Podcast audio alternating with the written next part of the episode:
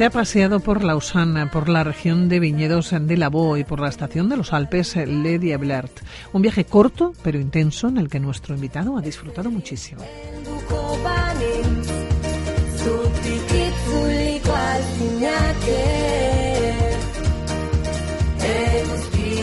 Nos vamos a Suiza para disfrutar de la estación otoñal junto al mayor lago alpino de Europa, rodeados de toda una explosión de naturaleza.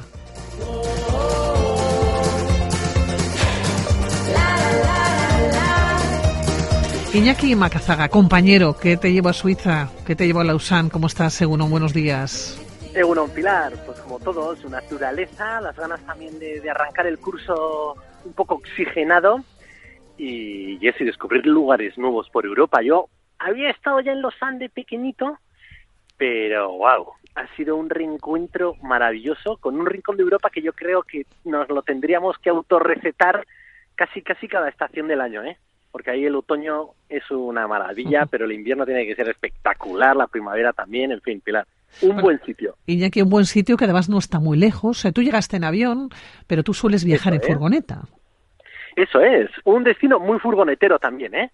¿eh? que además desde la costa de Cataluña yo creo que hay, eh, nada, eso tiene que ser en tres, cuatro horas te pones ahí en, en, en Lausanne. Y yo aproveché conexiones de avión desde Bilbao, y yo lo que quería era caminar junto a ese lago, el lago Lema, que es un lago alpino, uno de los más grandes de Europa, eh, que tiene una forma de croissant y en mitad está Lausanne, esta capital olímpica que, que, mira todo ella al, lago porque está en pendiente y en ese lago y enfrente tienes eh, la zona francesa y todas las principales cimas de los Alpes retándote a futuras escapadas.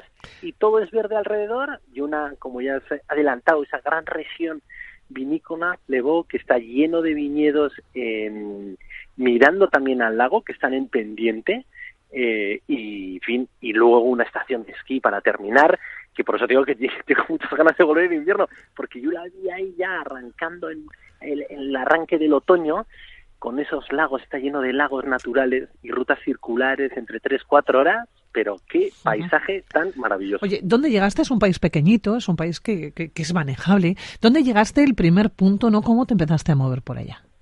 Bueno, pues yo me moví en tren, tiene una red maravillosa de trenes que además eh, Suiza tiene una tarjeta eh, que puedes pagar por ella en función de los días que vayas a estar en el país y eso te permite poder moverte por todo el transporte público, porque es cierto que es un destino maravilloso de naturaleza, pero también es un destino que uno tiene que ir eh, con el presupuesto un poco mirado, porque es cierto que, los precios allí son caros, son precios un pelín elevados y, y pone todas las facilidades para que lo disfrutes y esta sería una de ellas, ¿no?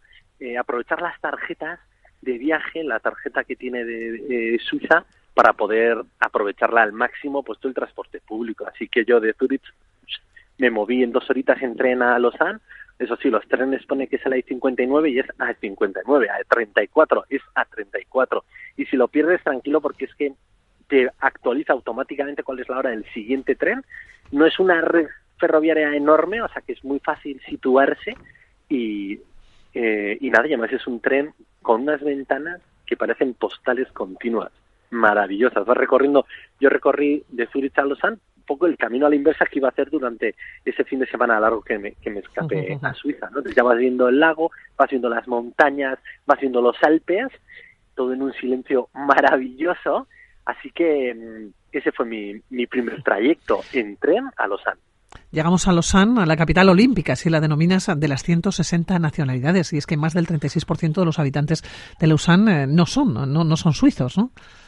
Eso es, yo tuve la suerte además que cuando llegué eh, hice como un paseo junto a una guía turística que, habla castellano porque es de padre venezolano y madre suiza y ahí vive con toda su familia, entonces era una mirada también eh, no solo buscando los hitos turísticos, sino intentando mirar un poco, comprender cómo es la sociología de esta ciudad. 160 nacionalidades en una única ciudad, donde además eh, es muy, muy, muy universitaria, ¿no? Y también tiene cada año, va renovando, ¿no? La edad media de gente que llega también a estudiar a las universidades de Suiza. De manera que es una ciudad como muy viva, con una clase mm, alta muy asentada, porque la calidad de vida, y se ven los precios de, de, de, los servicios, de los hoteles, del transporte, pero también se ve con los sueldos, ¿no? Es uno de los mayores sueldos de Europa. es que hay que vivir allá, claro. Hay que vivir ahí. De hecho, luego eh, te adelanto que conocí una española que se ha ido a trabajar ahí la temporada de en la estación de esquí, que, que en verano siguen los teleféricos funcionando, y ella mueve una de las cabinas, 5.000 euros al mes. Y claro, dice, bueno, pues es, es una temporada, ¿no? Atractiva, me voy ahí dos meses, vivo donde puedo, oye, intenta ahorrar, que es un buen sueldo, haciendo un trabajo que en principio pues no va a tener un gran desgaste. Pero es cierto que luego el día a día de ir a trabajar ahí, bueno, pues tiene sobre todo de, esa población igual más migrantes que van con diferentes perfiles, ¿no? A seguir su proyecto vital o laboral a la ciudad.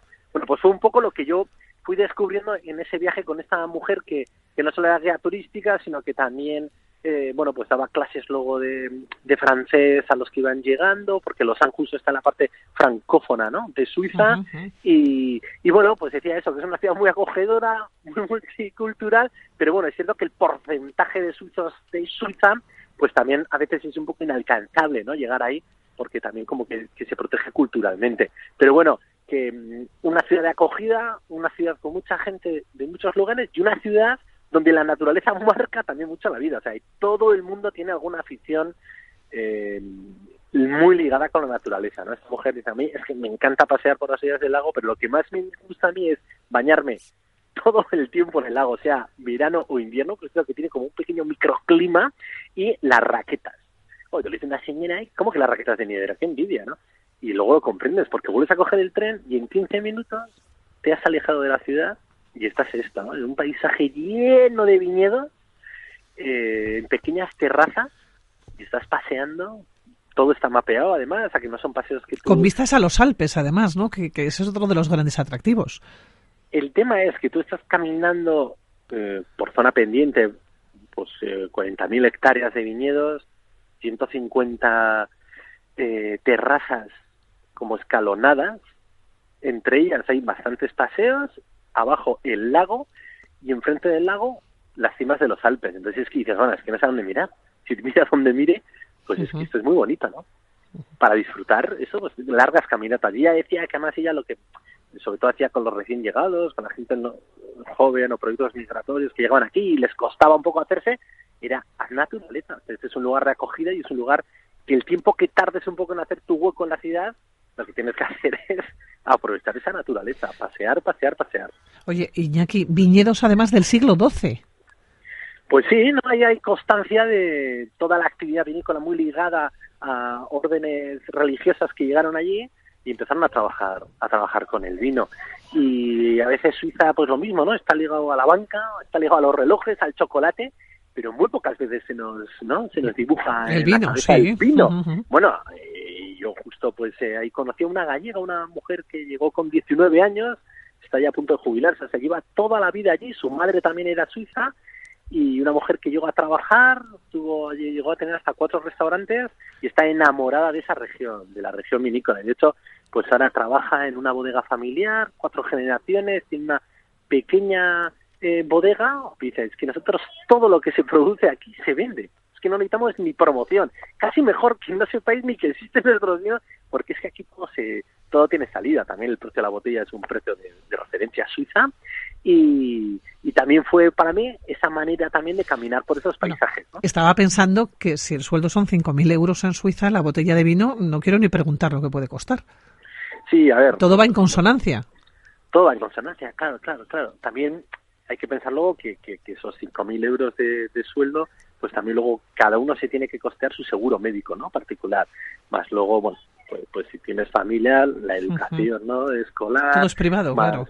todo es privado, ¿no? Y, y, todo requiere, pues, pues contar con recursos. Pero bueno, es cierto que si el trabajo y el sueldo mínimo te lo puede permitir, pues oye, bienvenido sea, ¿no?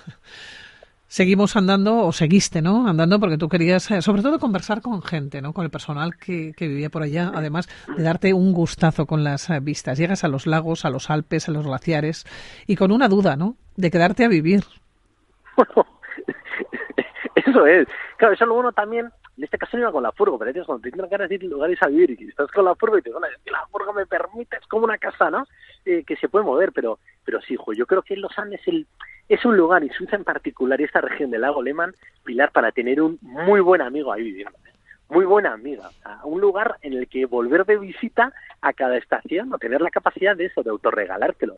Porque eh, lo que te digo, vas caminando y es que estás súper arropado por una naturaleza muy diferente, con historias y con gente que es fácil lo que hable castellano o que tengas nexos comunes, porque puede ser que vengan de fuera o porque conozcan gente también, ¿no? Que viene del lugar que tú has venido. Entonces a mí me gustó de esta región vinícola, yo volví a Lausanne en vez de en tren, en barco. Tiene, la Suiza tiene barcos de vapor que Qué de la Belle Époque que siguen, eh, bueno, pues todos los suizos, joder, con la misma mecánica engrasada de vapor, una tripulación eh, vestida, ¿no? Pues también con sus eh, gorras de plato, con diferenciado lo que es turista de primera clase. La primera clase pues tiene un restaurante ahí con moqueta y una parte de arriba a la que solo pueden acceder ellos, que puedes tumbarte para ver el paisaje a la vez que avanza el barco, unas pequeñas hamacas y que yo por supuesto me dieron acceso porque había un tipo ahí de raíces catalanas que había dejado eh, la banca y los seguros por trabajar ahí de tripulación en el barco.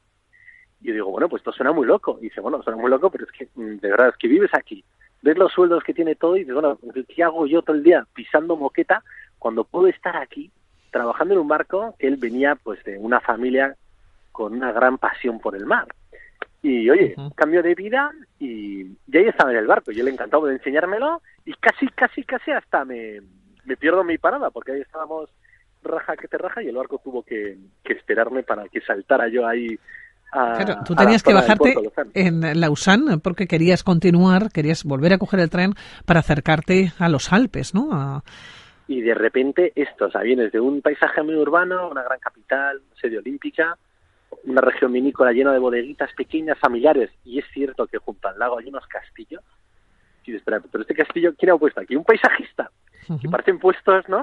Bueno, pues no, son, son son castillos con mucha historia que han tenido diferentes usos y que siguen en pie, súper bien cuidados y posiblemente muchos pues sean pues sean pequeños hotelitos, ¿no? Con encanto, como es el caso, ¿no? De, de, algunos de ellos, del de Chillón, que es que de verdad, quizás qué maravilla de castillo. Bueno, pues yo volví a meterme para cambiar de paisaje y meterme ya a los Alpes. Y en concreto, Les Diablerets es una, un pueblito que está a dos horitas de Lausanne en tren, eh, que, cuyo viaje es una maravilla, ¿eh? también el paisaje, y eh, cambia el paisaje totalmente, ya te metes en grandes bosques, en casas de madera con techo a dos aguas, todo de madera, un montón de casitas dispersas por el paisaje y rutas.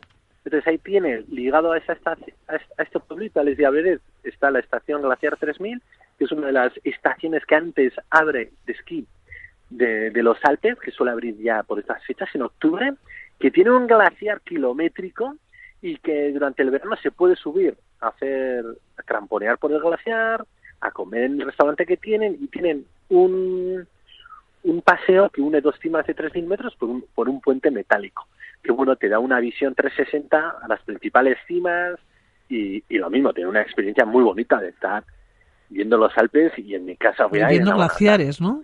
Me quiero estar ahí y ahí y ahí. Y luego, en la base de la estación, pues salen un montón de rutas porque es que hay un montón de lagos naturales, ¿no?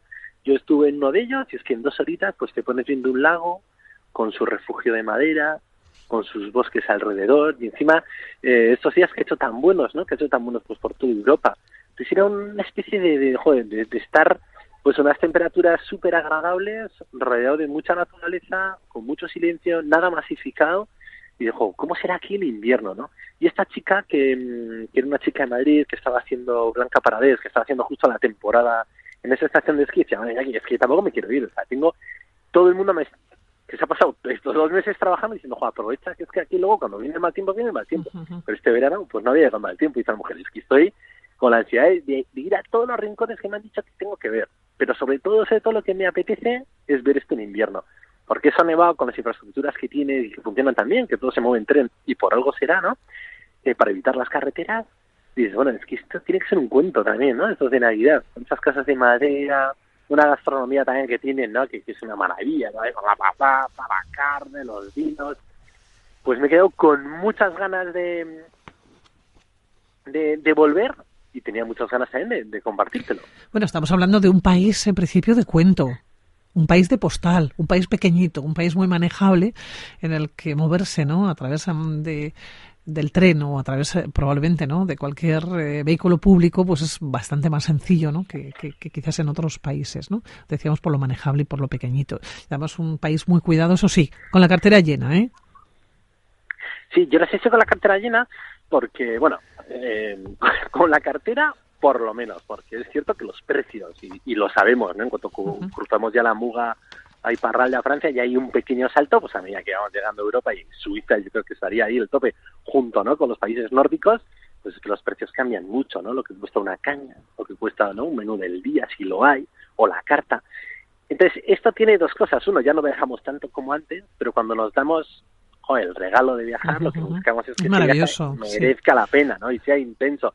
Entonces, bueno, con la cartera, con lo justo para poder hacerte unos mini homenajes a la altura de lo que tú necesites. ¿no? Bueno, pues Iñaki Macazagay, te voy a dejar que muchísimas gracias, cuídate. Un beso gordo, Pilar. Un abrazo. Nos Suiza. Agur. Agur. La, la.